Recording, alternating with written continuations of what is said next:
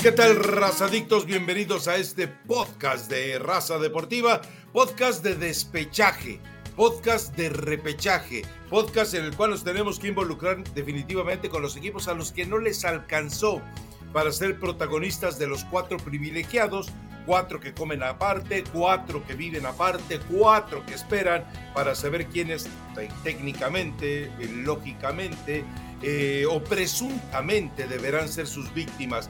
Pero bueno, el repechaje nos deja algunas eh, combinaciones agradables. A ver, eh, el partido de Puebla contra Chivas puede ser agradable.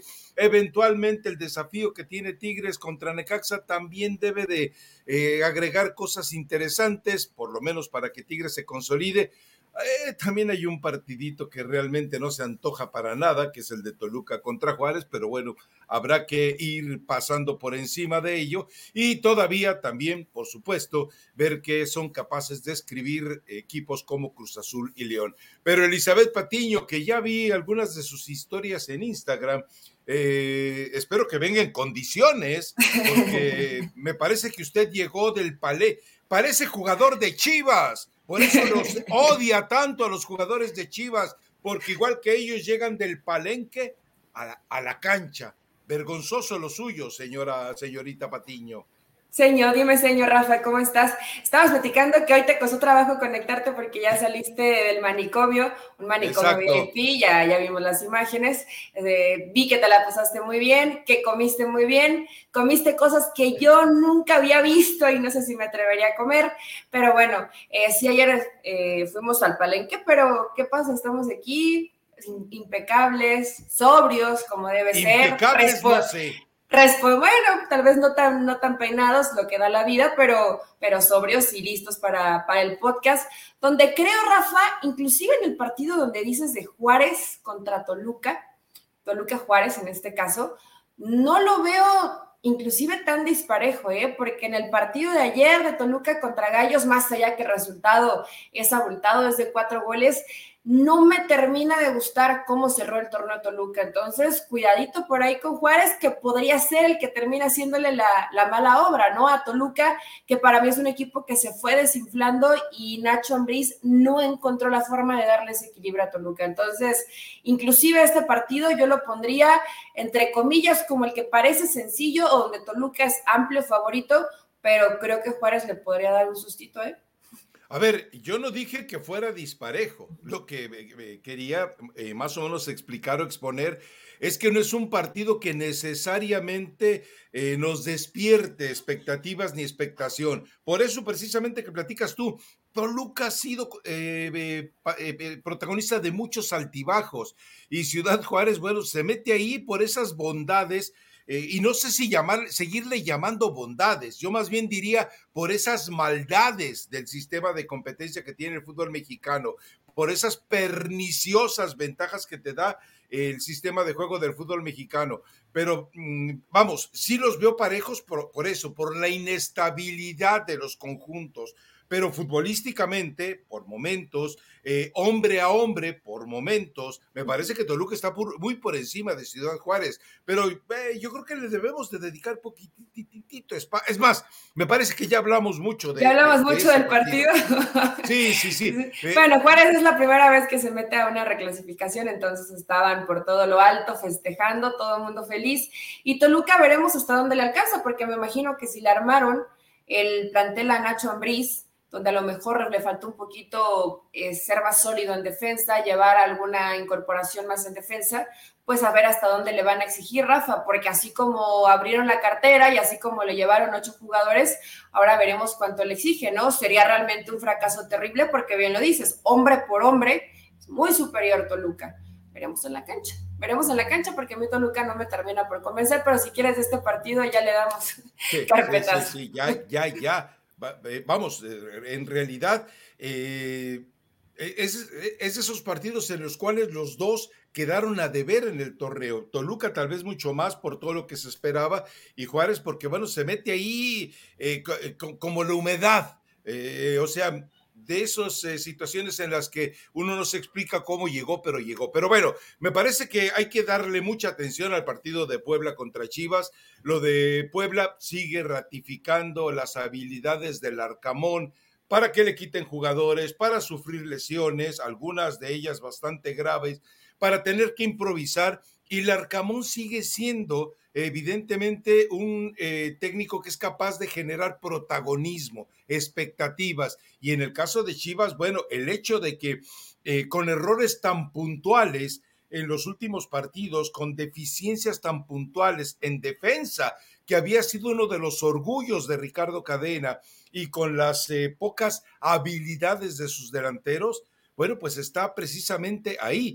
Y yo creo, creo que Chivas eh, va a tener muchos problemas para dar el salto. Yo me atrevería a decir que Puebla estará definitivamente entre los ocho. No quisiera eh, eh, ser ave de mal agüero, en este caso para el Guadalajara, porque, insisto, Chivas es la última trinchera del futbolista mexicano y eso hay que eh, tratar de fortalecerlo en un medio en el cual el jugador mexicano encuentra un escenario totalmente agreste generalmente, pero yo sí creo que el Arcamón y sus jugadores hoy tienen todas las condiciones para dar el salto a estar entre los ocho mejores. Sí, probablemente yo creo que el, el rival que no quería que no quería sacarse Chivas era el Puebla, ¿no? Nadie. dentro, dentro de las posibilidades, exacto, nadie. Bueno, obviamente también Tigres es uno de los rivales fuertes dentro de esta reclasificación, que no termina dentro del S4 y ya Miguel Herrera tendrá que dar explicaciones a los, a los directivos, pero más allá de eso, em, sí es, es complicado. Fíjate que el, el sábado, Rafa, en la previa, yo, yo dije, a lo mejor estos se podrían enfrentar en la reclasificación, lamentablemente se enfrentan, ¿por qué? Porque a mí me gustaría que, Guadalajara siguiera avanzando, pero también dices, bueno, Ricardo Cadena y el tema de defensa, pero creo que es, lo que tiene eh, Chivas, tampoco le da para mucho más. La calidad individual, de pronto, yo sé que lo han reventado mucho y si un jugador está lesionado, pues ya no puede estar en la cancha, pero eh, dónde quedaron aquellos futbolistas que aunque sea con el pie cortado, que aunque sea eh, acalambrándose, quieren terminar los partidos, partidos que saben que son trascendentes para tu equipo, a ver hasta dónde les alcanzaba para poder jugar la reclasificación como local. Y de pronto es que me duele acá Alexis Vega y es que eh, no, no estoy completando los últimos dos partidos porque vengo cargadito. No sé, Rafa. En algún momento yo lo había dicho de Alexis Vega, ¿no? Y hay ciertos futbolistas que tienen que tener un peso mucho más importante en el equipo para que salga adelante. Y yo creo que Chivas tocó su techo más o menos hasta ahí le, le da, depende de lo que haga Alexis Vega al frente, a lo mejor Isaldívar te puede, te puede ayudar y acompañar un poco en el funcionamiento del equipo, Alvarado, pero no hay mucho más. Y en defensa prácticamente tienes que hacer partidos perfectos, ¿no? Y, yo sé que a lo mejor la defensa se ha equivocado, pero si salvas tres o cuatro, te puedes equivocar en una, se refleja en el resultado y después arriba no estás fino al frente, se vuelve muy complicado también sostener así una defensa sin contar que el Guacho Jiménez tuvo una gran temporada, ¿no? Entonces, yo creo que Guadalajara ya vimos en el torneo su mejor versión. Ahora hay que verlo contra uno de los equipos mejor dirigidos del torneo, que es Puebla, que tampoco es el Puebla de hace un año, ¿eh, Rafa? Es un Puebla eh, que sigue teniendo algunas deficiencias, pero que tiene un equipo tan convencido que lo hace muy peligroso, ¿no?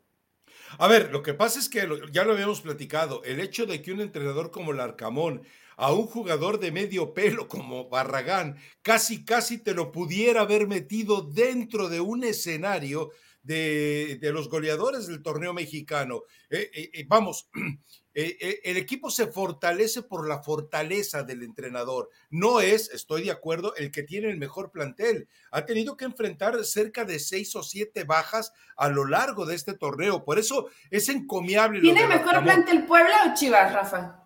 A ver, si te vas a los nombres eh, o a lo rimbombante, yo llegaría a pensar que Chivas tiene un mejor plantel porque hay seleccionados nacionales, porque hay ex seleccionados nacionales, mientras cambio, eh, mientras tanto, en cambio, en Puebla eh, no encuentras esa frecuencia de camisetas nacionales en su alineación. Cierto, estamos hablando de seleccionados mexicanos, que tampoco es la gran cosa. Por eso podríamos pensar que Chivas tiene un mejor plantel pero vamos, eh, no solamente basta el mejor plantel, también hay que saber aprovecharlo. Estamos viendo la exhibición de, eh, de Antuna, por ejemplo, y estuvo en Chivas. Alexis Peña, ¿durante cuánto tiempo se convirtió en el bastión del Necaxa? Y resulta que fue un jugador que nunca le dieron la oportunidad en Chivas. De repente, bueno, ya es un tema muy eh, manoseado el de la Chofis, pero de repente ves a, otros jugadores que eh, en el Guadalajara nunca tuvieron eso, esa, ese brillo. Yo entiendo que hay camisetas que pesan. Es decir, la camiseta de Chivas queda claro que asusta a algunos, pero yo tampoco creo que este, esto que vimos en los últimos partidos sea el techo del Guadalajara, porque le hemos visto mejores actuaciones. Yo creo que el techo de Chivas lo vamos a poder ver realmente en, este partido del repechaje. Lo de Alexis Vega, a ver, eh, yo sí, eh, yo, eh, aquí es cuando valoras algo. Si el jugador se cuida fuera de la cancha, si el, si el jugador es consciente fuera de la cancha, si el jugador es profesional fuera de la cancha, eh, la fatiga muscular, el agotamiento muscular del cual se habla tanto en torno a Alexis Vega, que yo creo que sí existe, especialmente eh, por la forma en la que fue manoseado por Martino en selecciones nacionales, pero a pesar de ello, e, el, jugador termina muerto, como en el caso de Alexis Vega, pero me parece que si él eh, todavía se da sus desprendidas, todavía se va al palenque como alguien que anda por aquí. Bueno, pues entonces de repente eh, se tiene que presentar eso, ¿no? Eh, eh, yo, Alexis Vega, hoy no lo podemos, y bien lo dices tú, no lo podemos exculpar de sus problemas, porque si él hubiera sido más responsable desde sus inicios, no tendría los problemas que está sufriendo hoy. Pues es que, Rafa, yo sé que Alexis Vega hace un gran esfuerzo con, con Chivas y que es el jugador distinto, pero tiene la misma carga de partidos que varios más que son titulares, ¿no? En cada uno de, sus equipos. Entonces. Pero su recorrido es distinto, su, posición le exige más, lo que le exige cadena le exige más. No, y en Alexis Vega, cuando eres un jugador que constantemente tienes esa explosividad o ese cambio de ritmo. juega bajo presión. Yo sé que el desgaste es distinto. Tendrán que, es que Rafa, si es que si no tienes a Alexis Vega Chivas está limitadísimo, ¿no? Eso también es una realidad. Si no tienes al jugador, y no te digo ya no te lo pido a un 100%, porque evidentemente viene ya con una carga eh, de trabajo importante, que lo tengas a un 70%, realmente puede llegar a ayudar al equipo y que Chivas, así como esa es la fortaleza de Puebla, salga con esa convicción que tienen que estar en la liguilla del fútbol mexicano, porque hoy meterse una reclasificación yo creo que para Guadalajara no estar dentro de, las, los ocho es un fracaso. Es un torneo mediocre que después del partido de Pumas, que para mí fue más allá de lo que pasó con Pumas, ¿no? Pero fue un gran partido de, de Chivas. Ahí alcanzó, a mi parecer, su techo más alto de lo que hemos visto futbolísticamente hablando. Después contra Tigres no juega mal los primeros minutos, creo que Chivas siguió jugando bien, pero ya no se dieron los resultados. Y también, Rafa, vas perdiendo confianza. Guadalajara ya no pudo ganar. ¿eh? defensivos, Eli. Salieron todos los Judas eh, de Chivas contra Tigres, hasta el Bueno, pero estamos hablando de un equipo que individualmente tiene una y, te marca diferencia. Pero, ¿quién hizo los dos? ¿Quién hizo los goles de Tigres en ese partido? Rafa Vigón. Vigón fue un parte de los que participaron. Un jugador que no es el técnicamente más, más eh, dotado, pero que no te da un balón por perdido. Entonces ahí Guadalajara tendría que haber estado mucho más atento y no lo hizo en ese, en ese encuentro. Y a partir de ahí no pudieron ganar. Entonces hay que ver a Chivas porque para mí si viene a la baja y creo que su nivel más alto ya lo alcanzaron. Hay que ver si lo pueden recuperar en la liguilla, Bueno, en la reclasificación y que avancen de este partido. Eh, eh, es que tú hablas de jugadores fundamentales. Ahí es cuando vamos a lo que representa el resto del plantel y lo que representa también la capacidad del entrenador. Por ejemplo, el Puebla perdió a Aristeguieta y había que buscarle un repuesto, encontraron un repuesto. Puebla perdió a Gularte y de repente había que encontrar un repuesto y encontraron un repuesto. Y hubo una serie de, situaciones que dañaron al equipo del Arcamón y el Arcamón encontró la solución con jugadores de medio pelo, ¿eh? Entonces, también nos queda claro en el caso de Chivas que no hubo la capacidad de esos jugadores de medio pelo poder eh, exaltarlos al nivel de los que estaban sustituyendo. Y, y, eso es muy importante. Ahora, volvemos también a una situación muy puntual y tal vez aquí es donde se aprecia con mayor intensidad. A veces las camisetas en lugar de despertar, de motivar, de, sacar ese extra urgente en el jugador, terminan hundiéndolos. Ya te di algunos nombres, algunos ejemplos, pero también acá terminas viendo, eh, vamos, el caso de Mayorga, que de repente lo ves eh, floreciendo en otros equipos y acá fue un jugadorcito más. Yo creo que, eh, vamos, me parece que al interior no se ha sabido manejar eh, la, presión por parte de Peláez y del cuerpo técnico, porque en, América, por ejemplo, eh, que también existe presión y tal vez más presión por aquello del odiame más, sí lo han sabido manejar, porque hemos visto a chamacos y también jugadores de medio pelo, Cendejas, eh, Reyes, Fuentes, que, llegan, se meten a la cancha, aparece un novato como Lara y de repente te muestran esa personalidad. Por eso yo creo que eh, es importante tener un director deportivo y un entrenador que no sobrecargue de emociones al jugador. Cuando lo sobrecargas, lo abrumas, eh, lo obsesionas, pues terminas viendo un jugador que se agota, un jugador como el chiquete que creíamos que era material incluso de Copa del Mundo, pues ahora de repente se está convirtiendo en un defensa del montoncito. Eh, pero insisto, esos son temas elementales que deberían de saber eh, eh, ser manejados. Y ya no solamente en, un partido, sino antes del partido y después del partido. Pero bueno, tu pronóstico, Elizabeth Patiño. Y yo creo que avanza Puebla, Rafa. Yo creo que avanza Puebla. En el partido anterior, tal vez no lo dijimos, la lógica tendría que aventarnos a que Toluca es el que va a avanzar a la liguilla y en este encuentro yo creo que el que termina avanzando es Puebla. Sí, y estoy de acuerdo contigo que sería una situación lamentable para, eh, en general, para el fútbol mexicano, por eso, de que es el último bastión del futbolista mexicano. Pero bueno, eh, vamos, no le puedes dar concesiones eh, por ese hecho. Yo, mm, vamos, a mí siempre me ha molestado eh, la patanería de algunos entrenadores, como lo hizo el mismo Almeida, como lo ha hecho Bucetich, como lo han hecho tantos, de decir, es que lo malo es que en este equipo solo jugamos con mexicanos. Deberías entender el privilegio de dirigir solo a jugadores mexicanos y de entender la dimensión del reto y no recular, acobardarse, como eh, entiendo que le pasó a Bucetich y a tantos otros. Entonces, eh, por eso sería lamentable que quedara fuera Chivas, pero eh, un repechaje o el despechaje, como yo le llamo, no es eh, para consolar a nadie, es para demostrar quién está con algunos méritos para ir entre los ocho mejores. Y si Chivas no lo consigue, bueno, bienvenido a lo del Arcamón, que te cuento algo, acá metido en todo lo que es Atlas, despedida de Coca y todo ese tipo de situaciones, suena, suena, suena y suena.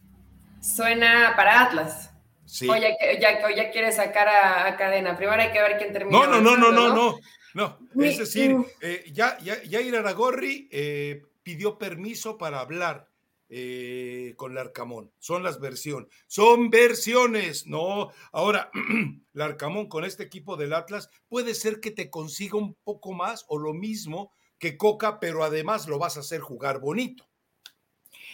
Sí, digo, yo creo que el Arcamón, más allá de que en México siempre hay técnicos de moda, ha demostrado que algo hace bien, Rafa. Porque hablaste hoy de lo que tuvo que componer en el torneo, ¿no? Pero igual se le fue Ormeño y se le fue a Fernández y dices, ¿qué vas a hacer? Y siempre tiene una o dos piezas se que le fue potencializa. Eh, se le fue Tabó y Tabó ni, ni la sombra, incluso Azul, ¿no? No, no no pasó o no ha pasado hasta el momento absolutamente nada trascendente con él como lo fue con Puebla, me parece. Entonces, eh, pues sería una, yo creo que sería una buena opción. Ahora, Atlas ya sabía que Diego Coca se va a ir, probablemente sería el Arcamón y tendrán dos o tres opciones más. Hay que recordar, Rafa, que probablemente a este Atlas se le va Quiñones, al Leeds, si no estoy mal, es lo que, lo que estuve leyendo en las últimas horas. Entonces, pues también es un jugador importante, ¿no? Se va a reinventar Atlas en la dirección técnica, pero también en, lo que es el equipo. Larcamón tendría un, un, lindo reto donde creo que Atlas, a pesar de que es un equipo que tenía 70 años sin ser campeón, hoy con el bicampeonato va a tener mayor exigencia de lo que ha tenido con Puebla hasta el momento. Eh, ¿Tú crees que Araujo no estaría en condiciones de aportar, no, no al mismo nivel, sino bajo otro estilo de juego, lo entiendo. Pero Araujo está en condiciones de darte lo que estaba dando Quiñones. A mí me, eh, es decir, entendiendo al atlista, a mí me parece que sería una muy buena opción. También sería una muy buena opción para Chivas. Es decir, eh, entendemos que el Arcamón ha hecho un trabajo con un fundamento de jugadores extranjeros pero también veamos lo que ha hecho con eh, Israel Reyes, entendamos lo que ha hecho con el mismo Ormeño. Digo, Ormeño no volvió a ser jamás. que también está ahí hablabas de los, de los jugadores al frente. Barragán. Barragán, eh, con Memo, Memo Martínez, ese es de la cantera de acá de Pachuca, nunca tuvo oportunidad y con Puebla inclusive ha hecho goles, le da, algún, le da minutos Larcamón. Entonces, con lo que tiene de, mexicanos también sabe cómo utilizarlos y sacarles el mayor provecho. Diego de Buen comenzó en medio campo y está en la línea de defensas.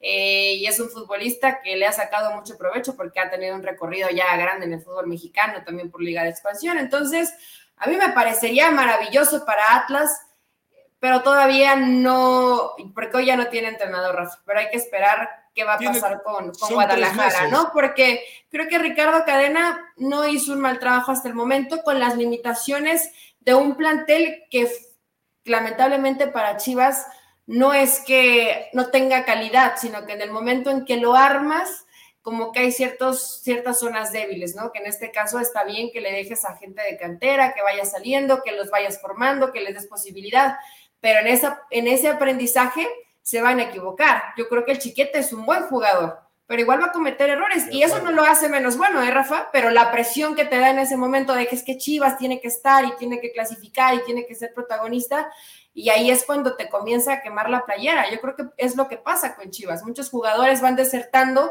porque la presión constante de resultados que lamentablemente no se dan, lo podemos decir, es que se equivocó la defensa, sí, pero, pero hay que ver el trabajo que se está haciendo, que creo que ha sido bueno en la defensa de Chivas, si tomas en cuenta todo el torneo, ¿no? Sí, lo que pasa es que eh, eh, esas situaciones terminan por hundir a buenos jugadores.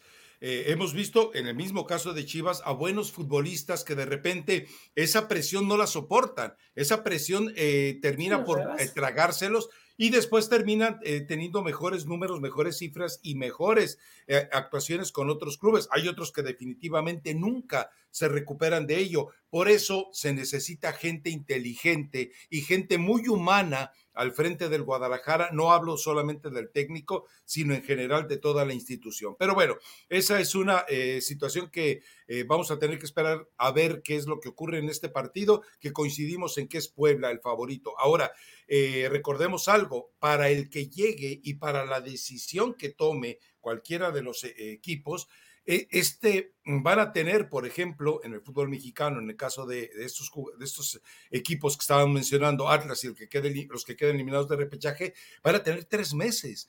Dime cuándo en la maldita historia del fútbol mexicano han tenido tres meses, como son octubre, noviembre y diciembre, para trabajar una pretemporada. Es decir, si, llevas un entrenador inteligente a tu equipo y le dices tienes tres meses para organizarme el próximo, no el próximo torneo, no el clausura 2023, sino todo el año futbolístico y encuentras esa empatía entrenador, directivo y jugadores, puedes asegurar en estos tres meses, entiendo que le vas a dar un mes de vacaciones. Se hablaba de que le iban a dar vacaciones a los jugadores hasta el 15 de noviembre.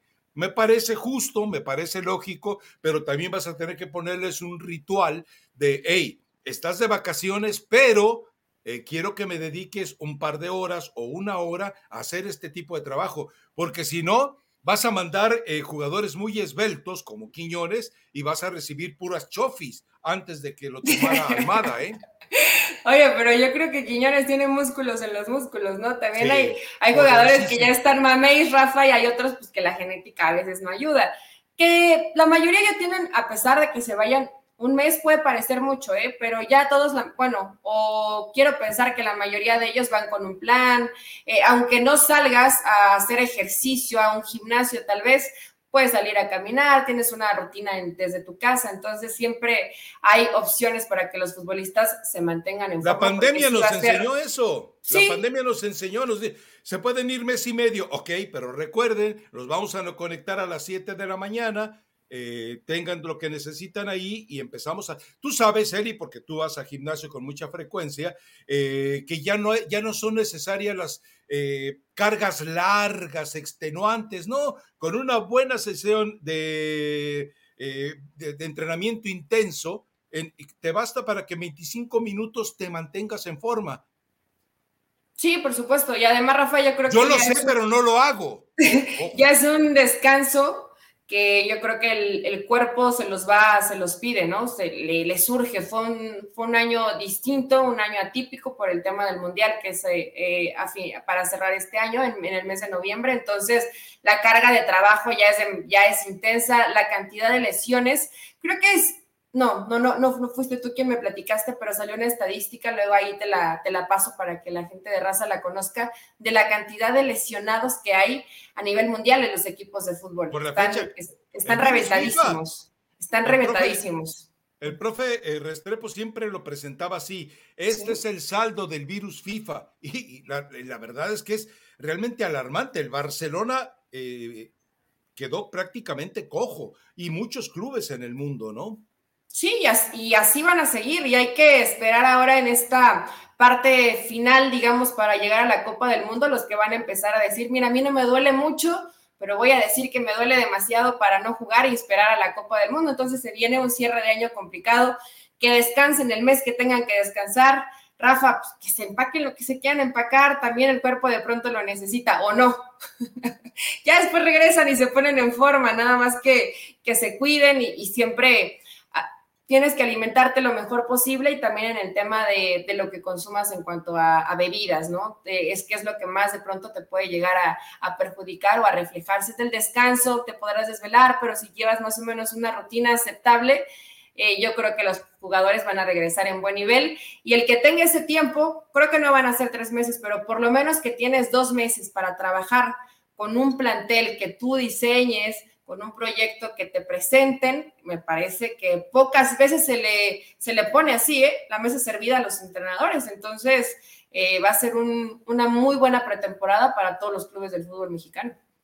Y la verdad, no hagas eso, Eli. Estaba a punto de abandonar el podcast y tomar otro vuelo a Guadalajara cuando eh, a las tripitas y a todo mi organismo le despertaste toda esa nostalgia por los tacos de Don Chuy, de Don Chava, de Don Luis, de Mundo, las tortas ahogadas de Moreno, las tortas ahogadas. No hagas eso, Eli, no hagas eso, porque soy capaz Rafa, me, preocupa, Rafa, el colesterol hay que cuidarlo, porque eso se, mucho, mucho cartílago vi de pronto en un plato, ese sí no, no se me antojó, la verdad, pero los tacos de lengua, creo que cerraste con tacos de lengua y eso sí, eso sí ameritaba, porque los tacos de lengua en Guadalajara son los más ricos de México, los más ricos del mundo. No, no, la verdad es que, bueno, ya dejemos eso, dejemos eso, pero entiendo que el futbolista, que además, eh, para los que no lo sepan, el futbolista no come, el futbolista traga, el futbolista no se alimenta, el futbolista eh, es voraz, el futbolista eh, normalmente todo lo que le pones por delante se, se, lo engulle con una facilidad asombrosa. Entonces, bueno, eh, eh, bueno, yo cuando veo a un atleta como Phelps que tenía que consumir diario más de 6 mil calorías, creo que 13 mil calorías a veces, imagínate lo que es eso en un plato. Dios mío. Pero bueno, en fin. Dices, qué envidia. La verdad es que sí, la verdad es que sí. Imagínate el desgaste calórico y energético que, que haces para poderte comer esas calorías. Pues a mí me pasa aquí contigo, ¿eh? A mí me pasa aquí con. Es más, yo debería salir ahorita terminando este podcast e ir aquí al Atlantic y pedir una orden de cuatro tacos con carnitas arriba y una torta ahogada. Pero me va a despertar más la nostalgia con Guadalajara y me voy a conformar con una ensalada. Bueno, ya dejemos eh, de lado eso. Eli, eh, Tigres está, pero archi, super, ultra, recontra obligado Pasión, determinación y constancia es lo que te hace campeón y mantiene tu actitud de ride or die baby. eBay Motors tiene lo que necesitas para darle mantenimiento a tu vehículo y para llegar hasta el rendimiento máximo. Desde sobrealimentadores, sistemas de sonido, tubos de escape, luces LED y más. Si buscas velocidad, potencia o estilo, lo encontrarás todo en eBay Motors. Con más de 122 millones de piezas, siempre encontrarás justo lo que buscas. Y con Guaranteed Fit de eBay, tienes la garantía de que tu pieza quede perfectamente a la primera o se te devuelve tu dinero. Porque con eBay Motors, quemas llantas y no tu dinero. Con las piezas que buscas, a los precios que quieres, tu auto se convertirá en el MVP que te dará el triunfo eBay Motors. ebaymotors.com. Solo para artículos elegibles se aplican restricciones. Está obligado. No, no, no, no, A ver, obligado, obligadísimo, obligadísimo, tiene razón. Tiene que ser, es que tiene que ser de los protagonistas, ¿no? Cuando preguntas quién puede levantar la mano dentro del combo que está arriba, que vamos a hablar un poco más adelante, eh, creo que Tigres tendría que haber estado ahí. No le alcanzó para estar ahí porque tuvo sus altibajos en el torneo, Rafa pero Tigres es un equipo muy peligroso, ¿no? Más allá de que no defiende bien y eso le va a costar a Miguel Herrera seguramente durante la liguilla, pero eh, yo estoy convencida que Tigres va a avanzar, ¿no? Y Necax es un equipo bien trabajado por el Jimmy, son eh, guerreritos e intentan, pero con el plantel que tiene Tigres, imagínate que de pronto por esas rarezas del fútbol te quedaras por fuera. yo creo que Miguel se quedaría sin chamba, ¿no? No puedes quedarte contra Necaxa, no puedes quedarte contra Necaxa. Yo creo que sí, a ver si de repente eh, es que no, vamos, yo no lo veo posible. Desconozco el parte médico, por ejemplo, con respecto a lo de Peña. Se me confunde el nombre, tengo una especie de dislexia del jugador. Ay, ay, ay, que entró por él, que, hizo un buen trabajo. Esto te demuestra que eh, sí ha hecho un buen, eh, sí, un buen trabajo el mismo Jimmy Lozano no con las expectativas que se generó en su entorno, pero eh, yo creo que cuando eh, pierdes algunos jugadores que son tan clave y te cuesta trabajo de repente reponerlos. No, no, a ver, repite conmigo. Yo sé que te sonó trabalenguas. Quiere decir que nunca escuchaste la novicia rebelde con aquello supercalifragilístico, espialidoso. A ver, repítelo. Ah, no, pero eh, Miguel está archi super ultra recontra obligado. No le bajes, no le bajes de ahí. No, no, sí está, sí está completamente obligado, Rafa. Eh, es Ay, es que Miguel, no, no quiero decir que Miguel Herrera haya trabajado mal, porque creo que hizo un trabajo bueno con Tigres, pero a secas. O sea, realmente no le, no le, podríamos dar una calificación tan alta. No, no se reforzó mal. Ese, no estaba bien equilibrado el equipo, porque creo que los refuerzos son buenos. Pero después Miguel Herrera hubo gente con la que confió y dijo, con esto nos alcanza, ¿no? Y con esto, mira, mi, mi Dieguito Reyes y Hugo Ayala, etcétera, y te vas dando cuenta que no te alcanzó, que no ¿eh? te alcanzó. Bueno, yo sé que los heredó Rafa, pero tú sabes que los tienes ahí. Entonces, Miguel Herrera tenía confianza en ellos, pero sabes sus capacidades, sabes hasta dónde les iba a dar y hasta dónde no. Entonces, realmente no es víctima Miguel Herrera. Él pudo haberse reforzado y confió en la gente que tenía. Hay que ver si le termina respondiendo. ¿Qué le puede pasar o de qué depende mucho que Guiñac despierte? Le vimos el gol, creo que si tienes al francés fino, metido, concentradito en lo que es una liguilla, sigue siendo el jugador distinto, Rafa. Sigue siendo de lo mejor del fútbol mexicano. Entonces, si Tigres lo puede tener así en liguilla, Tigres lo veo avanzando igual y hasta unas semifinales. Pero igual. me, diste, me diste la razón.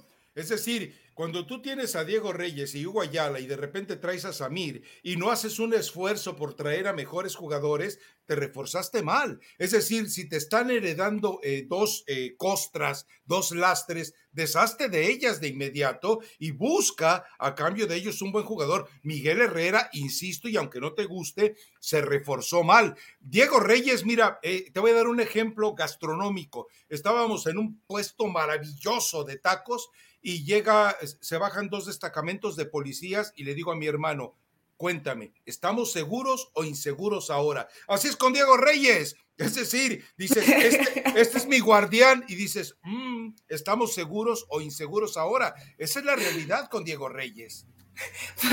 Pues, sí, la, la, verdad que sí, Rafa, yo creo que es un jugador que, a mí la verdad no me parece malo, pero que parece que nunca, inclusive físicamente, ¿no? Le, sigue costando trabajo competir, siempre se quedó muy delgado, sí es alto, eh, pero tampoco va muy bien por arriba, o sea, por más que tiene algunas características que podría tal vez potenciar Miguel Herrera y que lo sabe hacer. Estás burlando de él. No, no, no, creo que Diego Reyes no es el jugador vaya, ni siquiera que le veas liderazgo, ¿no? Que digas, bueno, no, no es el mejor central, pero es un líder en la defensa y nos ordena y nos acomoda, eh, tampoco lo es. Dentro de las opciones, Lichnowsky, eh, creo que tampoco, no. ¿no? No, fue, no, ¿Quién lo llevó? ¿Quién lo contrató? Miguel Herrera. Ahí sí fue, Miguel, ahí sí fue Miguel Herrera, por ah, no, creo que sean malas contrataciones, pero no, son suficientes. Pésimas. No, Cruz Azul no lo hizo mal, Rafa. ¿Cómo? Con Cruz Azul no lo hizo mal. Con Cruz Azul no lo hizo mal. Bueno, a mí me parece que Lichnowsky con Cruz Azul no lo hizo mal. Entre Lichnowsky y Diego Reyes, lo único que hay de diferencia son unos 8 o 10 kilos de ineptitud, porque son igual de malitos los dos. Es lo único. No, no, no. Bueno, yo creo que Lichnowsky con Aguilar en Cruz Azul se ubicaba y estaba mucho más ordenado que lo que hoy es con Tigres, ¿no? Eh, también tiene que ver mucho la gente que te pongan a un lado. Entonces, si, si, si, no tienes quien te ayude, pues evidentemente si tienes deficiencias se notan más. Es el punto débil de Tigres, defenderse bien, Rafa. Veremos si lo puede conseguir y volverse un poquito más equilibrado, que además Miguel Herrera lo sabe hacer en liguilla, ¿eh? Perfectamente. Si hay que protegerse un poco más, si hay que cuidar el resultado, si hay que cerrar espacios, unos, unos metros para atrás, lo va a hacer Miguel Herrera. O sea, que te lo puedo garantizar. No, no, no, no, no es tu canazo, pero es un, es un entrenador que sabe jugar liguillas y sabe modificar cuando tiene que hacerlo, como aprendió lo mismo Nacho Ambriz, como no ha aprendido Almada, por ejemplo. Y eso no lo ha dejado ganar un título con Pachuca. También puede ser. Pero bueno, entonces eh, coincidimos en que Tigres es el favorito, ¿no? Tigres sí o sí, tiene que estar ahí. Y si no, fracaso Totote y Tigres se queda sin entrenador, me parece. Nos queda un partido eh, flojón. Nos queda un partido en el cual eh, ha sido paivoroso lo que ha hecho el León eh, realmente eh, tiene un buen plantel, tiene un muy buen plantel. Y Paiva lo que ha hecho es, eh, ser genial, más que genuino, en las conferencias de prensa. Ha encontrado una cantidad de explicaciones, verborrea y pretextos para el paso del equipo. Bueno, yo a veces decía, este se tragó al Tata Martino, porque la verdad escuchas cada explicación y dices, no, no, este es alumno del, del Tata Martino, pero dejemos al, Patata Martino en este momento y concentrémonos en, el repechaje. Pero lo de Cruz Azul, eh, lo que habíamos visto desde el primer partido es lo que sigue teniendo Cruz Azul. No te ofrece el mejor fútbol, pero ¿cómo te ofrece eh, eh, una gallardía que ya había perdido Cruz Azul? Hoy me parece que tiene carácter, tiene temperamento y lo lamentable es que este Antuna que vimos contra Chivas, no lo vamos a volver a ver en toda la maldita liguilla. Jugó el partido de su vida. Sí. Eh, mira, yo creo que lo ha hecho bien el Potro en este partido contra Chivas, pero esto que dices tiene razón, Rafa. Me llamó, Me, llamó, no, no, no siempre, la verdad que no siempre, pero me llamó la atención pues ver este nivel de Antuna que habitualmente lo pides, lo necesita Cruz Azul y no lo encuentras, ¿no? Y yo creo que le quemaba, le, le, le ¿cómo, le, lo hizo feliz el poder estar haciendo el partido? Le urgía le, esa sed de venganza, pero creo que mal, mal canalizado, mal enfocado, porque realmente Antuna no dices, ay, cómo lo extrañamos en Chivas. Realmente Antuna fue un jugador que nunca pudo pesar en Guadalajara, como ha tenido muy buenos partidos con Cruz Azul. Creo que desde que llegó ha sido probablemente de lo mejorcito que tuvo. Y la verdad que el Potro Gutiérrez, a mí no me terminaba de convencer este Cruz Azul, Rafa, pero conforme avanzan las jornadas, creo que le vas viendo más formita, ¿no? En el fondo, de pronto juega con tres, que puede cambiar a cinco, durante el partido te cambia a cuatro, le da más equilibrio al medio campo. Tiene, tiene alternativas arriba de, pronto y que yo creo que es un plantel que decimos, qué buen plantel, pero hay que analizarlo, ¿no? Un Carneiro, eh, un Morales, si no te funcionan, entra Rotondi, o sea, me refiero, puede parecer que tiene mucho plantel Cruz Azul, pero son jugadores medianones, ¿no? Y algunos de ellos que, que, sobre todo en ofensiva, que no habían sido probados en México. Entonces, está haciendo buen trabajo el Potro Gutiérrez. Ahí está, calladito. Y León, bueno, ayer que estaba viendo el partido, ni me acordaba que el platanito estaba en León, Rafa, es que realmente no, no tiene un mal plantel, pero, pero no funciona. A mí no me gusta cómo juega este León, la verdad. ¿eh? No, no, la culpa es de Ambriz. Ambriz nos entregó una versión de León que sí se eh, aproxima a la frase, al, dicho que dice, el león no es como lo pintan. Eso es lo que estamos viendo definitivamente ahora eh, con Paiva y que lo que vimos también en el torneo anterior. Eh, entendamos algo y me parece que eres muy injusta con el Potro. Él no armó este equipo.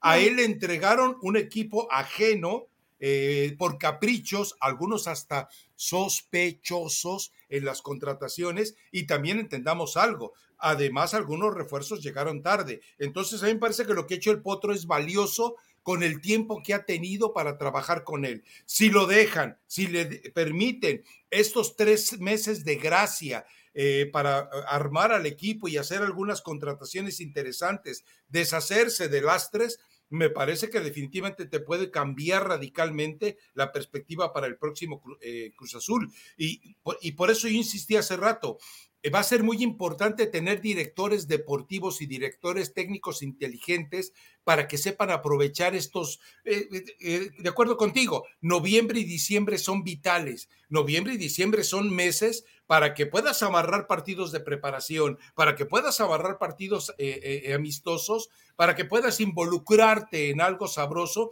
y tener mejor preparado el equipo. Hay un proyecto, te lo cuento, no me supieron precisar el promotor pero para el mes de diciembre están contemplando armar torneitos en, México y en Estados Unidos. Algo parecido a lo de John de Luisa para el proyecto del 2026. Es decir, de ¿Torneitos de pretemporada?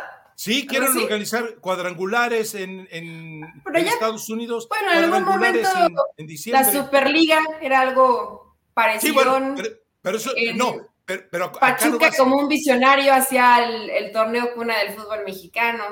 Ah, que, era, que participaban, primero participaban cuatro equipos eh, que no eran del grupo, ya después se fue uniendo León, se fue uniendo Zacatecas y pues ya era parte todo de la mala familia. Copia, ya nadie quería ir, pero siempre es interesante. Eh, los, los, cuadrangulares en la pretemporada, Rafa, creo que te, te funcionan de mucho, entonces será interesante ver torneitos, pero dijiste Estados Unidos, o sea eh, el chiste no es el funcionamiento, el chiste es la lana.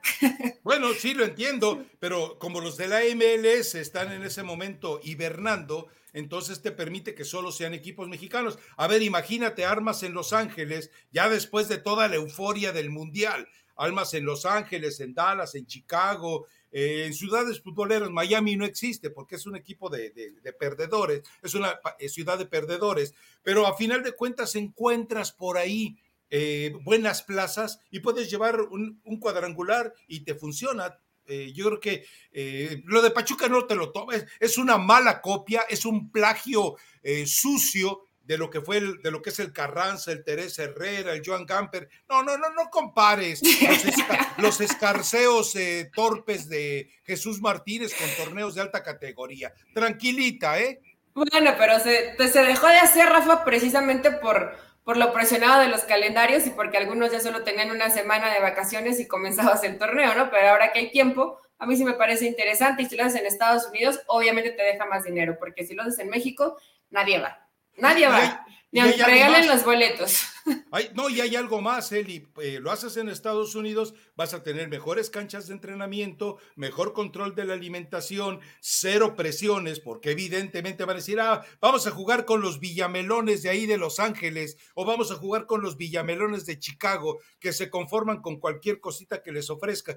Le bajas la presión, les das buenas canchas de entrenamiento, eh, generas eh, ganancias para la economía del club. No se ha todavía consolidado pero ya hay, te lo cuento, eh, ya hay eh, un proyecto claro en este momento de lo que quieren hacer. No se puede decir que lo vayan a hacer, pero también quieren aprovechar que después del Mundial, en todo el mes de diciembre, pues el aficionado tal vez se quede picado con algo, de fútbol. O sea, van a decir, ya vimos esa desgracia que es la decepción nacional. Bueno, pues deja ver si esos me ofrecen algo. Y sabemos que hay equipos con mercado, ¿no?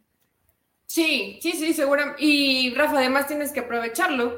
Ah, hay unos obviamente los populares, los que siempre quieren ver la gente, pero de ahí puedes mezclarle dos o tres que no sean tan populares y vendes un, buen producto, me parece positivo y si lo pueden hacer, creo que es un buen negocio y es una buena forma de cerrar, bueno, sí, sí cerrar la pretemporada, porque prácticamente ya en enero a principios pues eh, empezaría el, torneo el de este lado del mundo, ¿no? El torneo mexicano, entonces es una buena opción. Dijiste, hay, un promotor, pero no hay todavía equipos. Me imagino que buscarán a América, buscarán a Chivas y después de ahí los que se vayan uniendo, ¿no? Sí, y no necesariamente ellos. Por ejemplo, en, Texas, en la zona de Texas y tal vez en el norte de California, tú puedes llevar, eh, ¿qué te diré? Llevas un Pachuca Tigres. Eh, Monterrey no, porque aburre. Monterrey juega espantoso, el Rey Miedos que tanto defiendes. Pero llevas un, eh, un Pachuca Tigres Puebla qué sé yo, Atlas con el nuevo proyecto a la zona de Texas. Santos también por ah, ahí. venga, vamos a verlos, ¿cómo no? ¿Por qué? Porque juegan bien al fútbol. Pero ya en el otro, a los, a los que tiran en butales jugando en la cancha, ahí llevas a Rayados, eh, llevas a. ¿Cuál otro te gusta? Sobran. De esos sí, pero a lo mejor puede estar un Necaxa, a lo mejor puede estar un San Luis y ya vas. ya, te tiraste a lo peor, ¿eh? No, ya te tiraste a lo peor. Al San Luis no lo van a ver ni en su cancha. A propósito, ojo con Querétaro, ¿eh? Ojo con Querétaro, que se viene algo muy, muy, muy interesante, porque parece que los nuevos dueños que tienen mucha lana, o los que quieren ser los nuevos dueños que tienen mucha lana, pueden provocar no solamente que el equipo salga de Querétaro, sino también una jugosa inversión. Pero la mafia de Querétaro, la misma que ocultó la, la magnitud de la tragedia, no quiere que salga el equipo de ahí. Están, eh, hay hasta intereses políticos en Querétaro para impedir que el equipo salga. La mafia, la mafia de Querétaro, apoyada por un eh, señor Canosito que sale todas las mañanas en televisión, no, no me acuerdo quién es, no me pregunte, este, está en condiciones de retener a Querétaro. Pero, hay uno, ¿Pero son mexicanos, Rafa? ¿Mandé? ¿Son mexicanos? Sí, son mexicanos. Son los que se lo querían llevar a Chihuahua, creo que a Chihuahua se querían llevar la sede o ya no. No, no, no, no, no, no. Eh, de hecho, eh, quieren cambiarlo de plaza pero no, no tienen todavía definido a dónde están. Bueno, están haciendo estudios de mercado de dónde necesitan un equipo. Y me parece que... No, está bien, o sea, si es gente que quiere invertir, que luego les ponen más trabas y como si lo, todo lo que se hiciera adentro fuera perfecto, ¿no? Pero si hay dinero y es dinero que se puede comprobar de dónde viene y que no es fraudulento, eh, bueno, pues que, le den la, la, posibilidad, aunque bueno, cuando, cuando los dueños de los casinos están ahí, pues todo, todo puede pasar. Ojalá sea lo de Querétaro, Rafa, por cierto, ahorita nada más me llamó la atención ayer ver que había grupos de Querétaro en el estadio de Toluca. Eso me llamó la atención, ¿eh? Se supone que no podían entrar y llevaban además las playeras de Querétaro. Yo sé que no era, que, bueno, al menos lo que se ha reportado hasta el momento, no pasó nada, no hubo altercados, no hubo peleas, pero pues no que no podían entrar y más que fueron los protagonistas de todo el desastre, ¿no? Entre Querétaro y Atlas. Entonces, pues, ¿qué pasó ahí? A ver, el futuro de Querétaro es este, que se quede eh, dentro de la ciudad, insisto, con ese grupo amafiado políticamente. Eh, la otra es, hay alguien, alguien que quiere agregar otro equipito a su multipropiedad. Se los dejo de tarea. Y la otra opción es la de unos inversionistas que quieren replantear totalmente la franquicia. Ahora sí me llama la atención algo, Eli. Eh, para que tú te hagas de una franquicia como Querétaro tendrás que invertir cerca de 60 millones de dólares, más o menos, más o menos, no son cifras precisas. Para que tú te hagas de una maldita franquicia de la liga de vecindad de la MLS, tienes que invertir cerca de 500 millones de dólares, Eli. 500 millones. De, ¿En qué momento? Allá hay más dinero, Rafa. Pero ¿en qué momento se sobredimensionó una franquicia de la Liga de Vecindad sobre la Liga MX? Esto, bueno, ya nos salimos del tema. Tu favorito, Cruz Azul o Toluca. O León. Cruz Azul, León, o León, perdón. Sí. Eh, no, no dudes. Yo, yo, creo que, yo creo que avanza Cruz Azul, Rafa. Yo creo que avanza Cruz Azul, sí tiene que, tendría que avanzar Cruz Azul. Ojo que puede ser un partido bastante parejo, ¿eh? porque León tiene calidad en el plantel como para poder pintarle buen encuentro a Cruz Azul, pero hoy lo veo con mayor convicción a, al equipo del Potro Gutiérrez y veo un León tan gris, pero tan gris, o sea, está muy lejos de lo que en algún momento nos malacostumbró Nacho Ambriz, porque esa es una realidad, ¿no? Un equipo que a lo mejor no juega mal, pero que no es espectacular y te termina por aburrir. Eh, que ayer, bueno, termina sacando un empate contra Cholos, que vino en picada completamente después de la mitad del torneo. Entonces, eh, pues creo que Cruz Azul es el que se va a meter a la liguilla y sería eh, para levantarse y aplaudirle al Putro Gutiérrez, porque agarró a Cruz Azul desahuciado y humillado. No se les olvide. Sí, no, agarró totalmente un equipo en ruinas. Y estamos hablando de ruinas futbolísticas, de ruinas competitivas, de ruinas en estadísticas y de ruinas eh, también muy puntualmente en, cuestiones anímicas. Entonces, me queda claro que lo del Potro Gutiérrez, eh, vamos, es valioso sobre todo porque eh, si el equipo avanza, casi, casi le garantizaría el que continuara dentro del equipo. Pero bueno, tal vez en la gente de Cruz Azul, que recordemos, hay gente inepta y que no sabe de fútbol, tal vez diga, no, si no me das el título no te quedas. Así son de, así hacen las cosas. Ahora sí que con las extremidades inferiores, por no decir con las patas, es como manejan lamentablemente al equipo de Cruz Azul. En fin, bueno, ¿quieres que vayamos con los eh, cuatro que sí aseguraron? Eh, sorpresa, sí, tenemos que llamarle sorpresa, Eli eh, porque vamos, yo creo que nadie, nadie veía claro la posición de Santos. El resto sí me parece lógico, eh, me parece eh, normal, me parece todavía que Monterrey está totalmente en deuda porque estuvo de la manera más mezquina, más tacaña, rácana, arañando puntitos, pero sin ofrecerte ni una maldita satisfacción de fútbol. Eh, es que en el partido contra Pachuca, y, lo peor, Rafa, que fue mi, no quiero decir el último, porque eso decía el último, pero fue el, pronóstico que pude dar de 3 a 1 favor Rayados, porque pensé además que Pachuca iba a utilizar un cuadro alternativo. Después me llevé la sorpresa que, que, realmente hizo algunas modificaciones, entre ellas que Javier López fuera de inicio. Pero Rayados queda de ver demasiado, ¿no? No puedes tener el plantel que tienes y hacer partidos tan malos, porque en realidad que, fue un partido malo de rayados y Andrada terminó salvando, terminó salvando al equipo de rey miedos! Eh, pues no miedos, pero realmente sí esperas mucho más de rayados y totalmente... Pregunta, em, maestra. Pregunta. ¿Juega peor el equipo de Bucetich o el equipo de Javier Aguirre? En los mejores momentos de Rayados con Aguirre y los mejores momentos de Rayados con Bucetich, ¿cuál juega o cuál jugaba mejor? A ver, atrévete. Y para mí juega, para mí por momentos ha jugado mejor el equipo de Bucetich que lo que le ah, hicieron con Javier Aguirre, Rafa. Rafa, tú solo porque le quieres poner oxo a Javier Aguirre, pero cuando estuvo con Rayados fue, fue malo lo que dejó con Rayados. Eso es una realidad. Hoy le está yendo bien con Mallorca y qué bueno y creo que esos son los retos que le gustan a Javier Aguirre, pero con Rayados, dime un, buen partido que recuerdes de, Rayados bueno con, con, Javier Aguirre, Rafa. No jugaban bien tampoco, ¿eh? No jugaban bien. Recuerda que tuvo ocho jugadores lesionados, ¿eh? No, te olvides. Ah, pobrecito. Bueno, él y todos. Pero, pero rescató a Ponchito, rescató a Mesa, que hoy me lo tienen hundido casi casi en trabajos defensivos. Es decir, le dio personalidad a Aguirre y le dejó armadito el equipo, que todavía se lo fortalecen a Bucetín.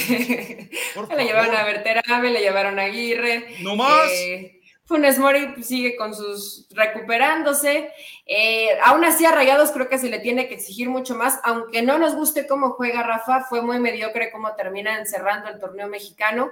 Y lo de Santos es muy bueno, muy bueno porque yo honestamente yo dije, este Santos va a ser pues sí, de los equipos que a lo mejor se metan a la reclasificación.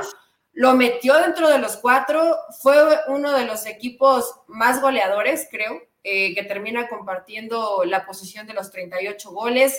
Un equipo que después fue mejorando y se defendió bien igual con un rompecabezas porque pusieron ahí a un jugador que habitualmente es delantero de la cantera de Santos para sustituir la baja de Torres y de Doria y aún así seguían sumando y luego tienes a un jugador como Hugo Rodríguez que realmente pues ha sido constante en los equipos del fútbol mexicano, pero no es un futbolista que, que, destaque, ¿no? Y es uno de los líderes hoy de tu defensa y después Acevedo en gran momento y nos vamos línea por línea, Rafa, y creo que Santos tiene un equipo bien armadito, ¿eh? Cuidado con Santos, cuidado, que nos puede sorprender. Ojo, ojo, y lo dijimos en su momento hace eh, dos podcasts. Santos ha tenido una gran virtud. Ha ganado, gustado y goleado en los partidos en los que debía ganar, gustar y golear. Es decir, en los, a los equipos que estaban en mal momento, a los equipos eh, basura de este torneo mexicano, les ha ganado, ha gustado y ha goleado. No, Pero, no, no, no. no, digas basura Mazatlán, Rafa. Espérame que todavía no acabo. Te pregunto algo de a, creo que solamente a uno de los ocho equipos que estuvieron obviamente ubicados en los ocho primeros lugares, solamente eh, a uno de esos le ganó. Si mal no recuerdo, ¿no? Entonces, el resto, el resto a sufrir, pero esa es la virtud de Santos. Dijo, a ver, a los, a los, a, los buenos no les vamos a ganar, pero a la morucera, a la pelandusca, a eso los vamos a ganar, gustar y golear. Y eso lo hizo bien Santos. Es decir, no le estoy restando méritos a que esté ahí, pero simplemente estoy dejando en perspectiva eh, que no está con la posibilidad, sí de ofrecer eh, eh, condiciones de pelea, lo vimos por ejemplo con América, pero no, definitivamente no, de aspirar ni siquiera a semifinales. Es mi punto de vista. ¿No lo ves? Está bien. Mira, Rafa, yo lo veo, obviamente no con la calidad que tiene Rayados, pero sí con un mejor funcionamiento colectivo. y, y tiene, fíjate, tienes eh, más o menos buen recuerdo, porque creo que de los ocho sí le ganó alguien más que, Rayados, ¿eh? Pero tendríamos que ver, Tendríamos, que ver, tendríamos que ver la estadística para ver los, los, partidos, pero es un equipo que tiene mucho gol, que al principio sufrió mucho porque le hacían cualquier cantidad de, eh, cualquier cantidad de goles. Pero más allá de eso, eh, Santos viendo el funcionamiento, lo que ha hecho con Cervantes, que lo equilibra, y después Gorriarán, que es el creativo por el que pasan todos los balones, y siempre tiene un jugador. dónde salió Cervantes? Que, que, también lo tuvo con Leo Suárez, que te, que te hace muy ancha la cancha y te fija marcas. O sea, hay trabajo en Santos. Es lo que creo que es lo que me gusta y lo que me hace ponerle esa estrellita de puede ser el que termine dando la sorpresa por encima de mejores, de que hay mejores planteles como Rayados, pero yo hoy a ciegas te digo que Santos va a avanzar más de lo que va a ser Rayados, ¿eh, Rafa? Hoy, ah, no, bueno, es que, fácil. No, fácil. no, porque tienen al Rey Midas y tienen al mejor plantel del fútbol mexicano. No es que fácil. No es que fácil. Eh. sí, pero en la liguilla tú sabes que también la calidad individual es la que te resuelve los partidos. A eso va a apostar Tich. El rey miedos es el rey miedos y será siempre el rey miedos. Te preguntaba, eh, ¿de dónde salió Adán Cervantes? ¿Dónde? Pues sí, también, tampoco funcionó en Chivas, como muchos más, Rafa. Le dieron una patada en el trasero por malo y míralo, ahora hablando de eh, patada en el trasero, bueno, ahora resulta que se convierte en el Jennifer López del equipo. Entonces, eh, eso es lo que pasa con Chivas. Ahora, también, es decir, eh, lo de Fentanes eh, había quedado en deuda. Habíamos entendido que era un hombre clave en los equipos del Chelis, donde hacía mancuerna, donde era el hombre que tácticamente manejaba mejor las condiciones, pero lo que hoy estamos viendo con Fentanes es que él ya aprendió lo que no había logrado manejar. Eh, la situación anímica del plantel. Y hoy me parece que eso lo hace muy bien, ¿no? Y ¿sabes qué me cae bien de Fentanes? Que trae barrio, Rafa, porque va mientras madre, se enoja, disfruta, va y te celebra los goles y, anímicamente de pronto ves al equipo que se está cayendo y hacen un gol y, todo está, y voltean a ver al entrenador y todo el mundo está festejando, ¿no? A pesar de que ha habido pronto partidos donde les ha pasado por, arriba, pero Fentanes siempre está ahí, entonces me gusta que tiene como esa personalidad, tiene barrio y ha hecho un muy buen trabajo con Santos, que yo creo que es un plantel regular. O sea, no es un mal plantel, pero tampoco es de lo mejor del torneo mexicano. Probablemente de los, de los cuatro que están arriba, pues es el más flojito en cuanto a nombres, ¿no? A, ver, te pregunto entonces, eh, para que prácticamente con tus propias palabras anides la soga y te la pongas en el cuello. en trabajo de planteles, ¿quién es mejor? Fentanes, que para mí es una versión evolucionada, muy mejorada de lo que era Chelis, ¿Quién es mejor entrenador para manejo de grupos, de equipo y tácticamente? ¿Fentanes o Bucetich? Eh, yo creo que eh. yo creo que Bucetich. En este ah. momento Bucetich, Rafa. En este momento este estás hablando del plantel paupérrimo de Santos como protagonista y, y, de la vergüenza que es Monterrey. No, Eli, tienes que aceptar que te equivocaste. No, no, no, Rafa, yo creo que Bucetich es un técnico que tiene que tiene algo que no te lo que no te lo venden y que por más que seas bueno, simplemente te lo va dejando el tiempo, la experiencia, sin ganar nada. La experiencia, Bucetich es un técnico con muchísima experiencia que sabe trabajar bien. Es que tú estás poniendo a Bucetich como si fuera un neófito del fútbol. no, no, no es fácil, no es fácil ganar en el fútbol mexicano, Rafa. ¿Cuántos técnicos ganan constantemente en el fútbol mexicano? Dime uno constantemente, que ganen. Muy difícil. Eh, eh, el hombre en el que siempre creí, Diego Coca. bueno, hasta viajaste a Guadalajara para ir al estadio y aplaudirle y despedirlo. ¿Le diste besito o no? ¿Le diste abracito? No, no, ahí de lejecitos nada más. Pero, pero bueno, pues, eh, ¿sabes qué me decepcionó de ese pasaje? Iraragorri no supo hacer bien las cosas. El estadio no estaba lleno. Bueno, el sí, estadio el estadio no estaba, lleno. es cierto. había, que, había que haber hecho algo que repercutiera. Eh, es cierto, tuvieron promociones, eh, cuatro boletos por el precio de tres, ese tipo de cosas. Pero si vas a darle el homenaje al hombre que ya se va, vamos, yo, yo, o sea, un tipo inteligente como yo, que me parece que le gano en una neurona a Iraragorri, yo hubiera hecho esto muy puntualmente. Todos los que tengan el boletito del 12 de diciembre, cuando fue campeón el Atlas, entran gratis a este partido.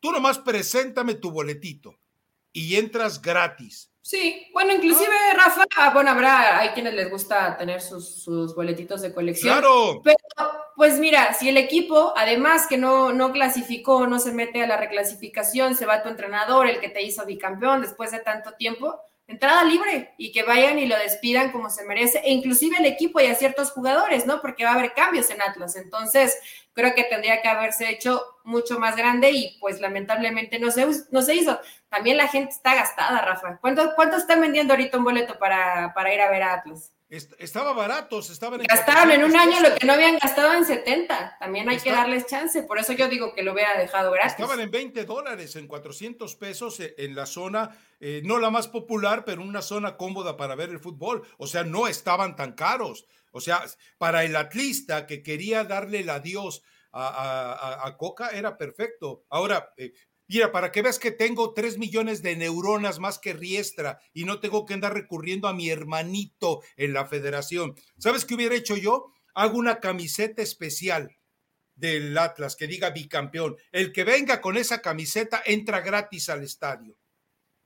¿Querías dinero? Ahí está. Y hasta haces negocio. Sí, sí, sí. Eh, se podían haber hecho muchas cosas, Rafa. Yo creo que la gente hubiera estado dispuesta a, romper el cochinito y sacar sus ahorritos si es que se hubieran eh, propuesto despedir a Coca y aprovechas y les vendes algo y despides a ciertos jugadores y haces una fiesta. Una camiseta histórica, una camiseta conmemorativa, caramba.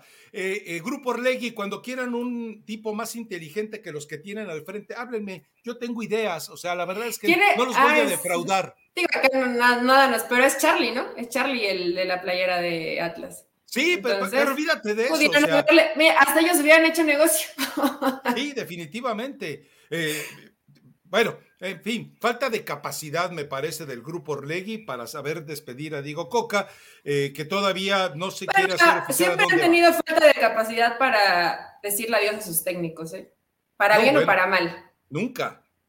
Este, el, tacto, y este sí se lo merecía, Rafa, en el que tú siempre creíste, creo que Diego Coca, y que además le metió el nostalgia, ¿no? de América. Siempre los voy a llevar en mi corazón y a donde quiera que vaya, donde me pregunten yo soy Atlas, entonces pues, usted se vendió bien, dio nostalgia, supongo que derramaste una lagrimita, o por lo menos sudaste un poco el menudo que te estuviste aventando dentro de, las emociones que te provocó despedir a, a Diego Coca, pero sí, tal vez tendrían que haberlo hecho un poquito un poquito más en grande, ¿no? Inclusive hasta programarlo, a lo mejor ni siquiera en la última jornada, ¿no? Si no quisieras un evento especial, pero bueno.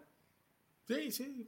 Orlegui, cuando quieran hacer cosas inteligentes, avísenme y aquí estamos eh, para darles una manita de gato. A ver, eh, también, ¿sabes que sí hubo un detalle que tú mencionas?